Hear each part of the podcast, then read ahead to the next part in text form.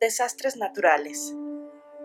De tanto en tanto, la tierra tiembla y su temblor despierta al hombre que está adormecido, al hombre que no solo abusa de la naturaleza, sino que también deposita su fe en los ladrillos y en el hormigón.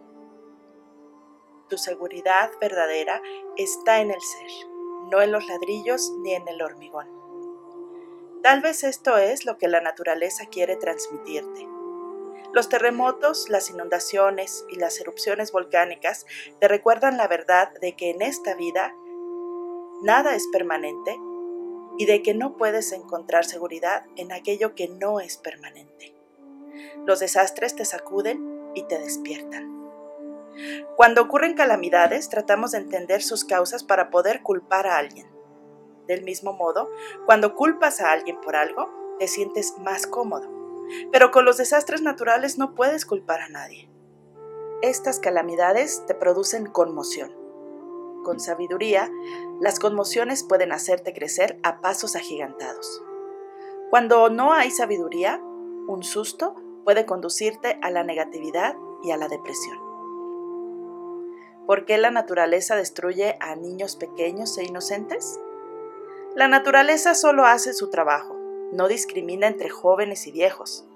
¿Piensas que las personas que comen brotes de bambú y huevos o los que arrancan flores no son compasivos? Tal vez sí, tal vez no.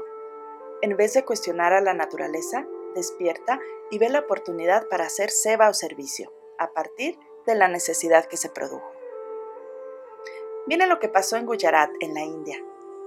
Cientos de miles de personas se comprometieron en actividades de servicio que de otro modo no habrían tenido lugar. La reconstrucción de Gujarat no habría tenido lugar si no hubiese habido un terremoto.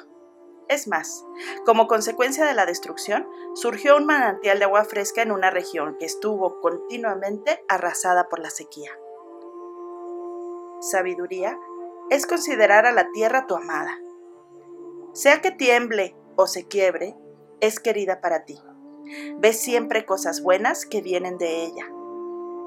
Los cuatro elementos, además del espacio, crean turbulencias de tanto en tanto.